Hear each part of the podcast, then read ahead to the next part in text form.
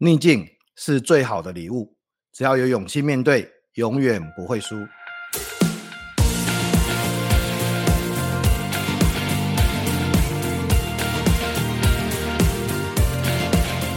各位听众，大家好，欢迎收听永不服输的 Podcast，我是主持人福哥王永福。让我们透过接下来成功者的失败经验，来打开逆境这份礼物。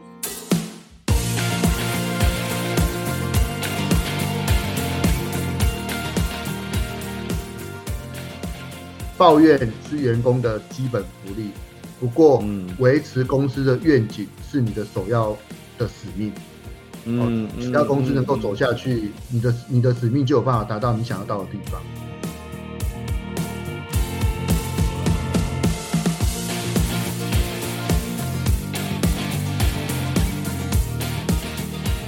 那今天呢，我邀请的是我的好朋友，台湾潜水的执行长陈谦 Dylan。我们欢迎齐恩。Hello，大家好，很开心来上福哥的《永不服输》这个节目。我想说，哇，这要谈成功者，成功者要谈什么？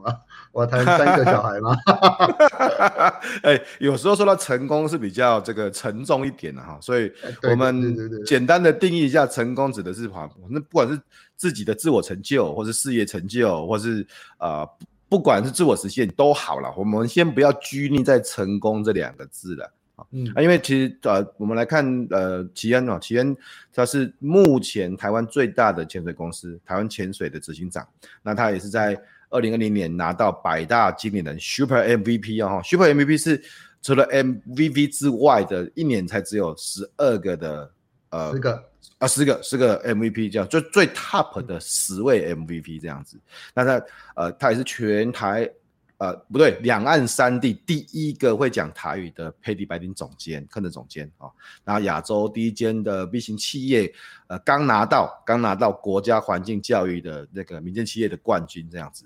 最重要的是，他是我的潜水教练，对，是我从潜水菜鸟，然后到这个水底恐慌。然后到慢慢的啊拿到第一张执照，然后进阶潜水员执照、救援潜水员执照，到最后面拿到潜水长的执照，都是齐恩的指导，当然跟很多店里面的教练这样子啊。所以今天我们请他来，不是要谈他的成功经验，因为这个东西很多了哈，这个东西很多哦。然后这个我们要谈的是这个，你看在这些光鲜亮丽的光环之下了哈，如果我们我们用光环来形容哈，呃。一定有一些事情是比较少人知道的，比如说有一些呃失败啊，有一些挫折，特别是奇恩现在，奇恩现在浅店有多少教练呢、啊？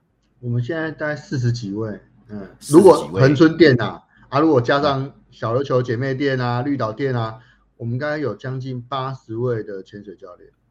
八十位潜水教练，我期待成为一间破百的潜水教练的潜店。对，那你看你现在这看起来很大嘛？那八十位潜水教练呢？你看一年会创造多少营业额？但是我我我想要知道，就是说，那这些看起来表面的成功啊、哦，那有没有经历过哪些的失败或挫折的经验？所以我请吉言谈一谈你印象里面比较深刻的挫折或失败的经验。我我们今天把自己定要正正在创业的人。那创业的人一定会有很多，呃、欸，不好说的事情啊。那我今天可以提一件，嗯、呃，我觉得在在在这创业这这十五快二十年的这个时间里面，影响我蛮大，尤其是在心境上的的转变。呃，我记得刚刚我从澳洲刚回来没多久，我是从一人的公司慢慢扩展成了三人公司啊、五人公司啊。我记得。那一年，大概一一二年左右，我大概已经累积到有十个同事在一起工作。嗯，那嗯呃呃，夏天当然也都很忙嘛。可是那时候你并不是一个这么稳定型的工作，好、哦，比如说你的淡旺季还是非常的明显。嗯，然后呃，可能你你在冬天的时候，你的的财务的能力是没有那么好的。嗯、那那一年。我我在冬天的时候，我是快发不出那个，我薪水发得出来，但是我没办法再给员工那个年终奖金。那我还打了一个电话给我的很好的朋友说，哎、嗯，哎，让借我三十万嘛，啊，我准备分结员工呃年终奖金给我的同事就对了。他说好啊，没问题啊，他就真的借了我三十万，然后我就发了这笔钱给给我的同事们。可是后来发完没多久，我就听到有一些俄语说：“啊，头家啊，看他在钱啊，啊啊，分他借了。”我我不只是把我的钱都给你，我还跟外面的人借钱来给你，然后还被员工讲说：“啊，看他这样不分那那不那借。”可是他们看到是夏天很赚钱，可是我冬天根本没收入啊。对，这个这个时候我可能要补充一下，因为有些伙伴不是那么那么熟悉潜水的工作，或是甚至也没有潜过水。那奇恩的台湾潜水。呃，第第一家店就本店嘛，是在这个呃恒春啊，在垦丁哈，在垦丁。啊，在垦丁，当然呃，有人说垦丁是四季如春嘛哈。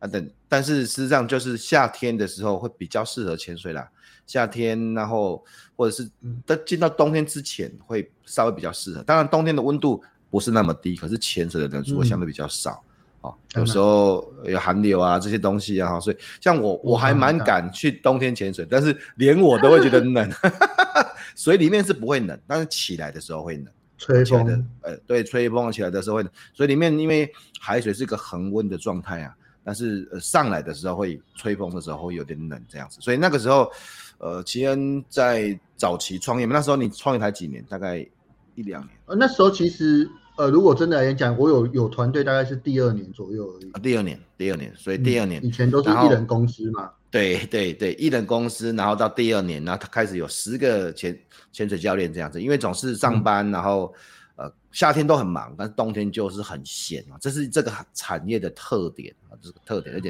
特别是刚开始，所以你你你快要发不出薪水，当然还是有发，但是呃年终奖金就要去跟朋友借，借了三十万。结果员工不是那么开心，这样子，对他们还就觉得，哎，应该要给更多，可是他们没有看到是后面的营运成本，以及我们不只是淡季，我们可能一个礼拜七天，我们可能只做三天而已，可能只做五六日，一到四都没事做，可是他们印象中累的还是五六日这么的累，可是他们忘记了，哎，没客人的时候，他们可能就没不会不会不会那么辛苦，可是他们要求却是他们希望有更多的薪水，但我我也同意这件事情。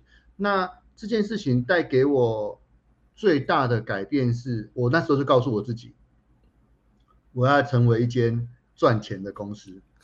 就是，呃，人家说员工不开心，第一个是心心，呃，心不爽了，第二个是钱不给不够嘛。那我就那我我没我没办法照顾到你的心情，但是钱这件事情，我我我一定要想办法改变这个现状。所以我那时候就立志自己，我要成为一间赚钱的公司，而不是一间。只靠热情驱动的公司，对，所以我我要让自己在在在金钱上面是能够对伙伴交代的过去的，所以我就开始做、嗯嗯、做转型。那那那时候其实我的心呢是玻璃心，我很容易就被这件事情就被影响，就觉得啊，我是不是没有照顾好他们？我是不是怎么样？那其实那一段时间，呃，可是呃，我第一个转变是，我就从玻璃心变成了钢铁心。是是，我不太在意你们的感受了，我更在意的是公司能不能持续的获利，我能不能在看得见的东西照顾好你们，可能没有这么在意你的心情，但我我更在意每个月五号我要发出薪水给你，所以其实、嗯嗯、呃这是我第一个转变，我从钢铁我从玻璃心变成了钢铁心，是。那。第二个改，呃，就是这，可是这个其实也不是太好的转变，变成是我以前是很很在意每个人的心情的，对，现在我反而不是那么在意你，你你个人的心情，然后我可能更在意的是，呃，你工作上的表现以及为公司所获利的状态，有点像是一个机器人的状态的。但是这样可能会出也会出问题吧？就是也会出问题，也会出这个这个事情从你看从。从那个时候一开始创业，因因为特别是在海滩工作，在海在海边工作啦，有时候其实大家其实是蛮自在的啦。特别有时候很多潜水教练，其实他会有那种感受上面的问题。因为我知道我认识很多，包含奇恩，包含很多不同的教练，嗯、大家其实还工作其实还蛮开心的这样子。那如果那个时候马，你看你马上从很在意员工的感受到完全变成机器人的时候，哇，这个这个可能又又会变成一个。完全不一样的改变哦！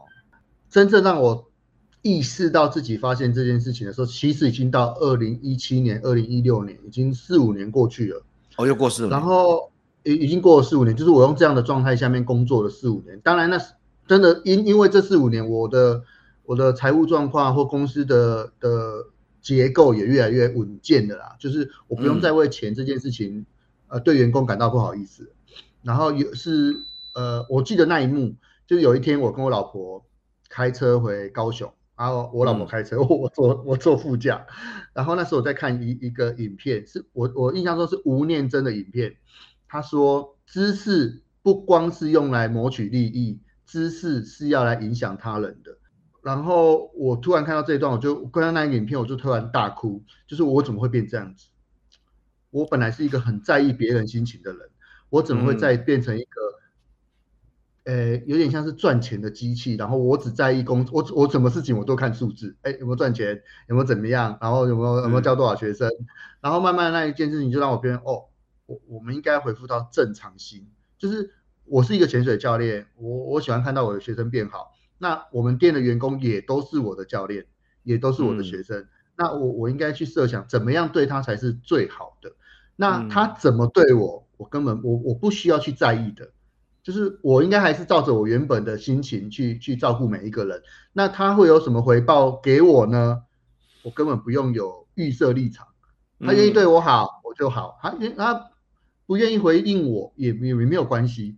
对，我不愿意，我不应该因为他的回应而改变我的做法就对了，因为还是有可能十个里面还是有八个是很棒的的同仁，那我怎么会因为这两个？可能感呃对我感觉不太好的人，而去影响我对其他八个人的感受呢？对，嗯，所以也就是说，你有一阵子就觉得自己像机器人这样，然后是四五年了，已经很长一阵子嘞，就看，因为当然经营者这个很常见，我看数字嘛，而且呃，特别是从谷底上来的，从没嗯需要借钱的营运模式到呃数字有成长，那个时候会更在意数字啦。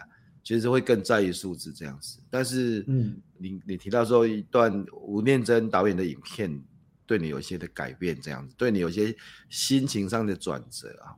那其实，其实因为我很想问，因为当然每天我们在海边看到的时候，我潜水的时候，表面上看起来都很开心的哈，表面上看起来都很开心，但是其实你身为经营者，你要肩负着一家店，然后你要肩负着所有的营运跟业绩啊这些事情，你总是还会是。甚至甚至包含说要带我们去潜水，带大家去潜水，你都还要去在背后有一些规划啦、器材啊、设备啊，嗯、然后安全啊这些事情这样子，所以有时候还是避免不了，还是有些压力。你常常我我跟你在一起的时候，嗯、你常常接电话啦，然后安排行程啊、客户哇这一大堆这个事情这样子，所以你在这个有时候比较烦或是心情比较低潮的时候，都喜欢做什么事情啊？你心情不好的时候，会会喜欢做什么事情来？来来来放松，或是来改变心情。我喜欢的就是吃东西，我相信跟福哥一样，就是我对吃这件事情，我就是很喜欢吃食物。然后是呃，我觉得我跟我老婆最近，我们就觉得啊，都好久没出国了。然后我们想，好吧，不管了，我们就要来规划一趟旅行好了。是啊，真的规划在年底要去日本一趟。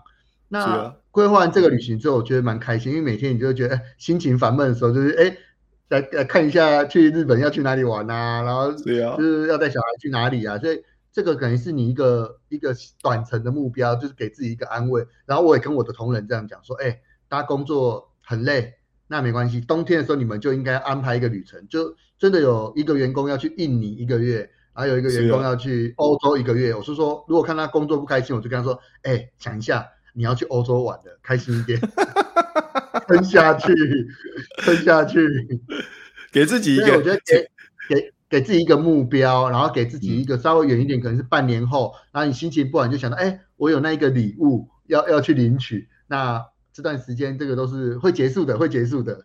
对，我觉得不错啊，就是给自己一个，像我有时候也会给自己一个礼物，我只要把这本书写完，我就可以去潜水了。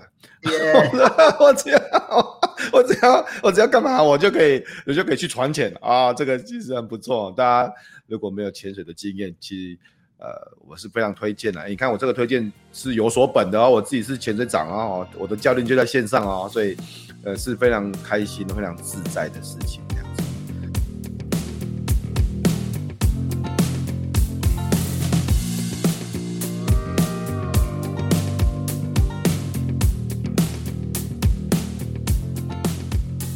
那其实你刚才谈到说，你听了一个呃影片，然后啊看了一段影片之后，意识到自己不应该像机器人一样，所以呢，接下来做了哪些的改变？呃，第一个就是我开始觉得，我开始做我自己觉得应该要为他人做的事情，比如说哦，我应该怎么样对员工。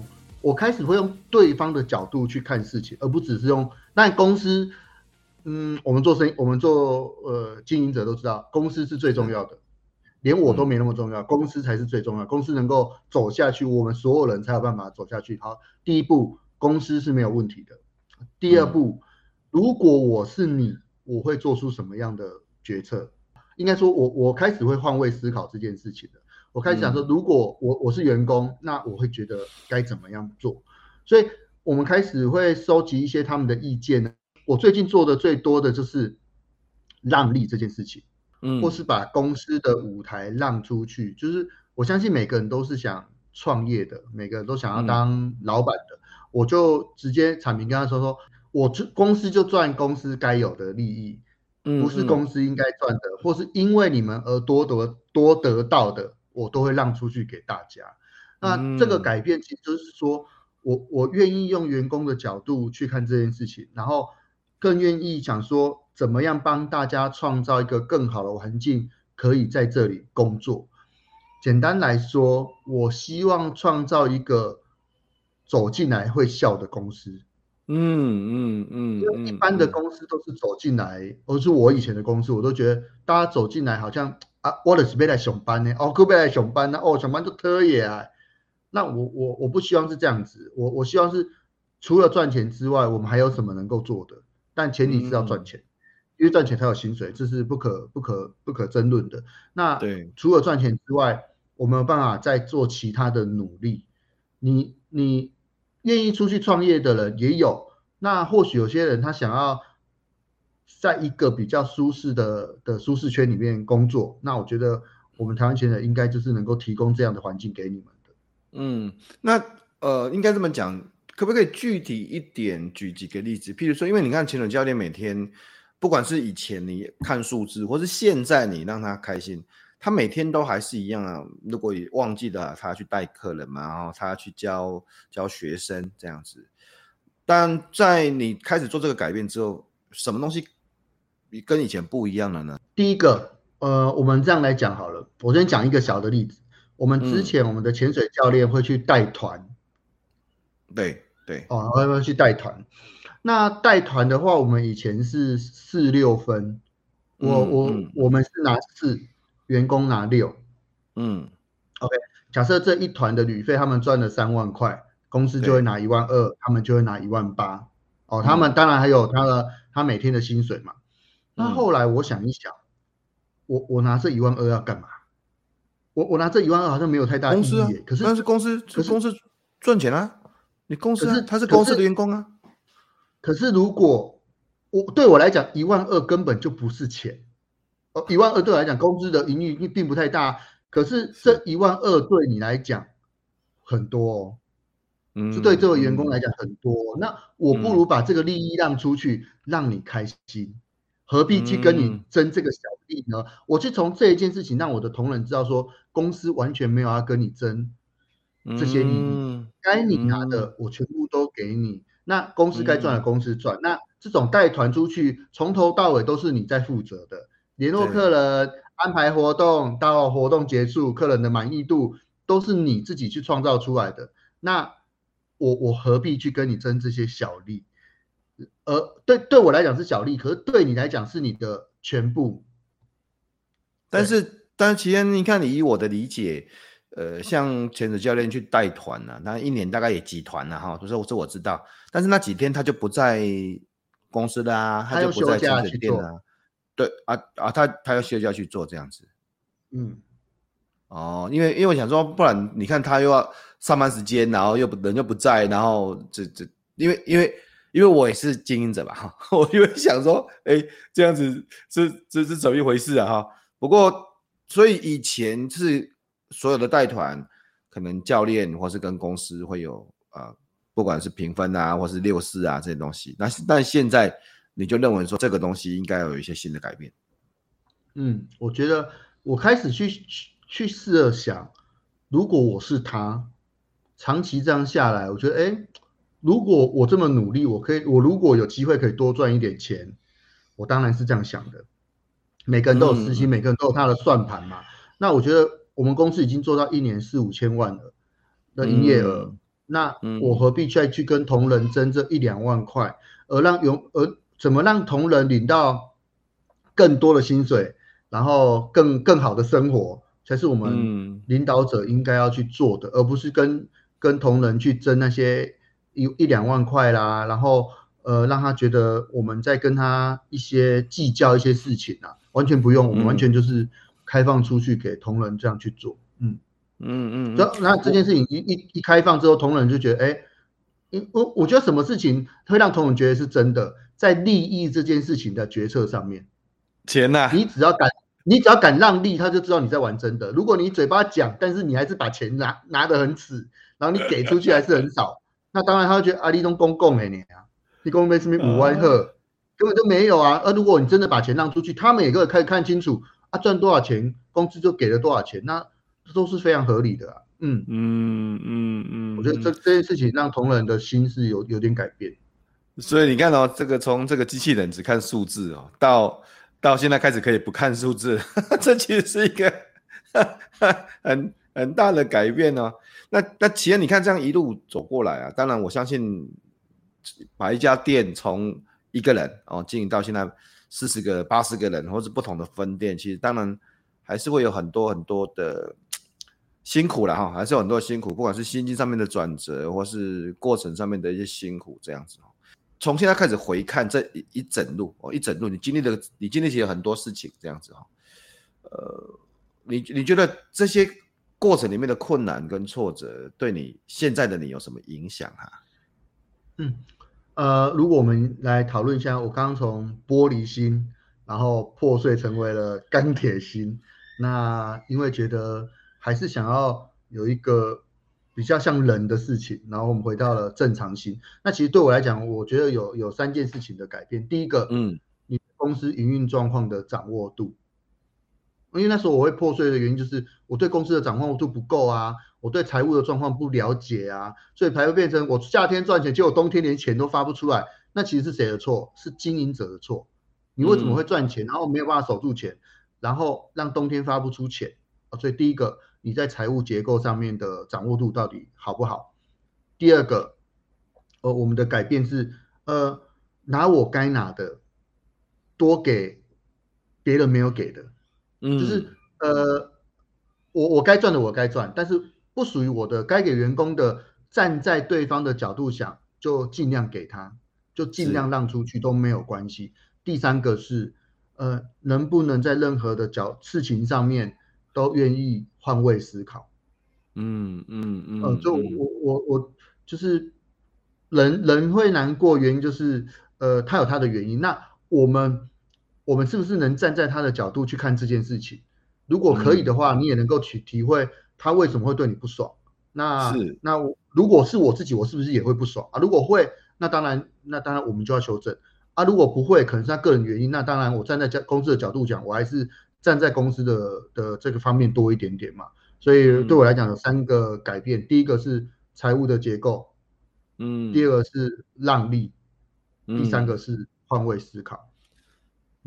财务结构、让利跟换位思考，其实可以看到奇恩，呃，整个过程有很多的反思啦、醒思。我我觉得，其实就像你分享的这些经验啊，从从一开始的状态，然后玻璃心，然后呃钢铁心，然后最后面变成正常心、柔软的心，然后 啊柔软心，对对，其实这整个整个过程，呃，因为因为刚好一六吧，一六年我们认识哦。因为我们认识，嗯、然后其实我我的意思是我们从我们看到奇恩是一直不断的在改变啊，因为你你知道很多人这个既定印象就会觉得啊，就是潜水教练啊，在海边工作啊，我跟你讲，这大家其实是这个印象是差太远的哈。那奇恩，你看你上了很多很多的课程，你做了很多的学习，很多的练习，从简报，从教学，从写作，呃，从很多很多地方，然后甚至最后面呃。B 型企业啦，然后参加这个那个 A A 什么 A A A A M A 台北摇篮计划，对啊，对，哎，我都没记。然后推动海洋巴士，其实有很多的事情，呃，奇恩做了很多的学习跟改变呐、啊，真的，呃，所以呃，不管是在什么工作，我觉得啦，真的，不管在什么工作，你总是可以追求更好，然后追求顶尖，追求。不管是更好的自己，或是更好的团队，或是更好的公司，或是更好的企业，这样子啊，嗯，其实奇恩做了很多很棒的事情。那我相信，在听这个节目的伙伴里面，一定有人现在也可能在创业的过程里面，甚至有人是还在追求他的财务平衡。难一一开始的时候，甚至他还在思考，他应该是看指标，还是看待呃。公司的这个气氛啊、哦，他到底应该怎么拿捏这些事情啊？那身为呃一个创业者，作为现在这个亚洲你看唯一的 B 型企业，那奇恩对目前正在经历这些的伙伴们会有说想要说什么话？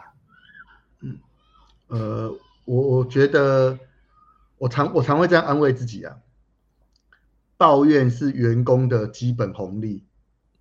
就是员工一定会抱怨，这这是没有任何问题的。然后以以以公司为为核心，然后去思考什么事情才是对的。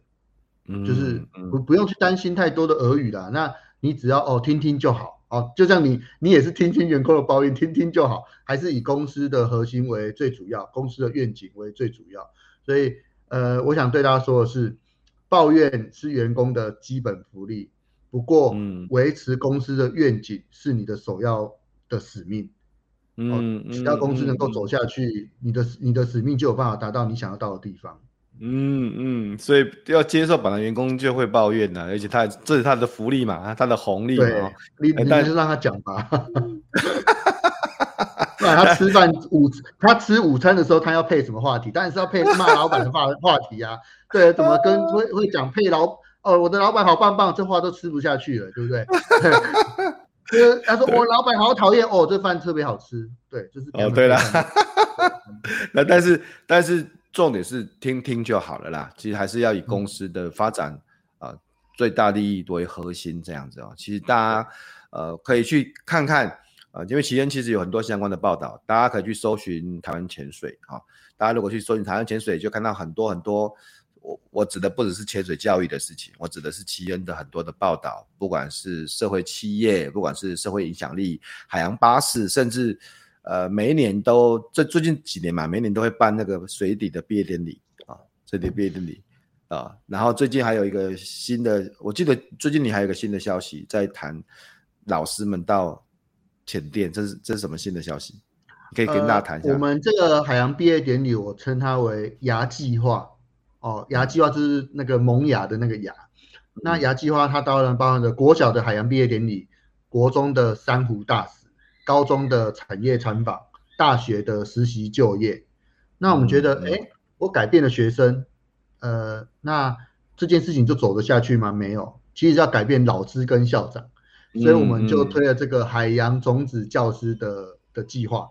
为什么呢？因为要有种子才有机会萌芽。对对对，对，没种子哪来的萌芽？没有老师，老师不愿意你来学校，那这件事情就走不下去啊。老师不愿意你把学生带出去，这件事情就走不下去啊。所以重点在老师跟校长，不在学生。嗯，学生当然好啊，我去潜水哪里不好？问题是老师跟校长愿不愿意承担这个风险，让你把学生带出去。所以种子才是重要的，萌芽是后面产生的。啊，所以这些种子要干嘛？去去台湾潜水要干嘛？这种种子、啊。第一个，我们可以跟他讲，我们我们我们可以提供他考潜水证照。哦，借由我觉得台湾的海洋教育遇到一个很大的问题，就是我们大部分是在陆地上讲海洋，啊、我们根本没有真实的看过海洋的状况。但如果我们让老师或校长真的下到水里面，那他们就会看到海洋的状况。也了解了潜水运动的风险性在哪里，他们更有、嗯、更有自信，愿意带学生来参与这样的活动。哦，所以啊，所以他们是呃去考潜水证照是呃就是优惠的价格吗？还是怎么样子吗？我们当然现在是优惠的价格，但我们更希望以后有固定的名额是免费的。哦。哦，对，我们正在现在正在写计划，推动这个事情了，在写计划书，我知道在写计划书啦，在写计划书。所以其实呃，台湾潜水一间企业做了很多很多海洋的教育了。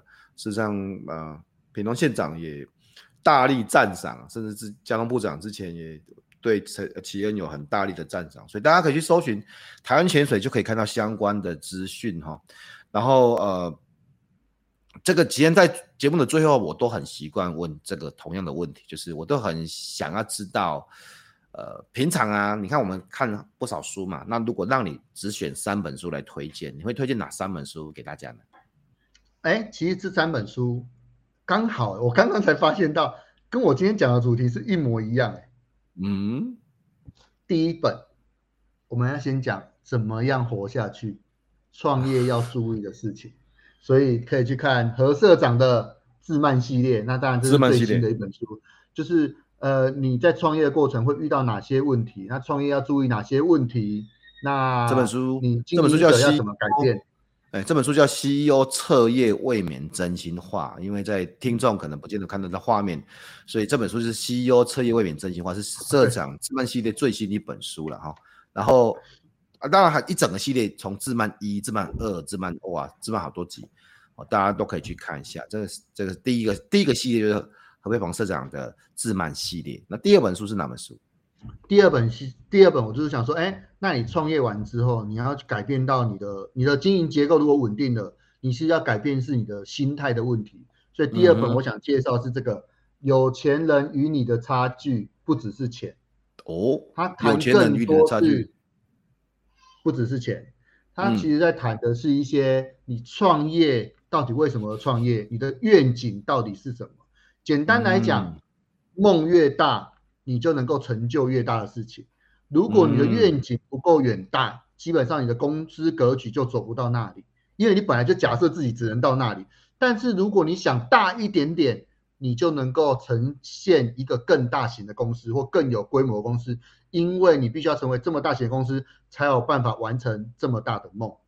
嗯，所以我觉得这个是教你怎么去规划愿景相关的的一个，给我蛮大蛮大的改变。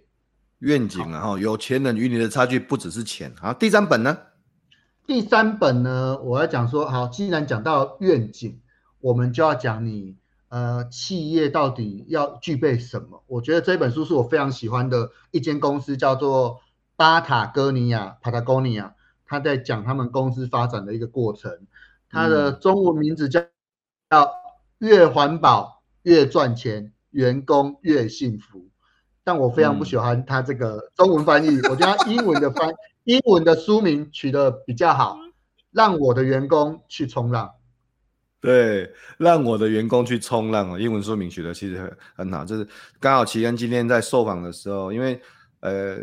其其实我们当然这个会录成 podcast 的，就是声音嘛啊。那其实我们也是有影片的，影片就会在 YouTube 上面啊。当然，奇恩今天来参加这个节目的采访的时候，穿的就是这个 Patagonia 的这个衣服这样子。我今天穿的就是台湾潜水的衣服，耶 啊，所以所以对，应该截图，应该要截图一下。对对，哎，可以截图啊，我当然可以截图，这样可以截图，没问题。然后这个。奇恩刚才推荐这三本书，大家可以去看一下哈，就是自慢系列哦，何社长的自慢系列，还有有钱人与你的差距不只是钱啊，这个部分谈心态啊，然后第三个就是越环保越赚钱，员工越幸福啊，这个是呃三本呃奇恩推荐的书，大家都可以去看一下哈。那我今天非常谢谢齐恩来呃参加我们的节目的采访哈，那呃其实齐恩是我的改变我很多啊，齐恩。他给我一个新的世界啊，就是眼界的世界这样子，然后带我去很多不同的地方潜水。我们还曾经一起环台潜旅，那最后面写了一本书，呃，Diving into Taiwan 啊，Simon 写的这本书这样。所以呃，大家有空也可以去看看，呃，台湾的海啊，台湾的海洋里面有很多很棒的生物啊。那当然要进到海里面之前，一定要去找台湾潜水啊。那呃。其实这一系列，呃，我录了很多的 podcast 的，就是希望可以让大家有一些不同的视野拓展了哈。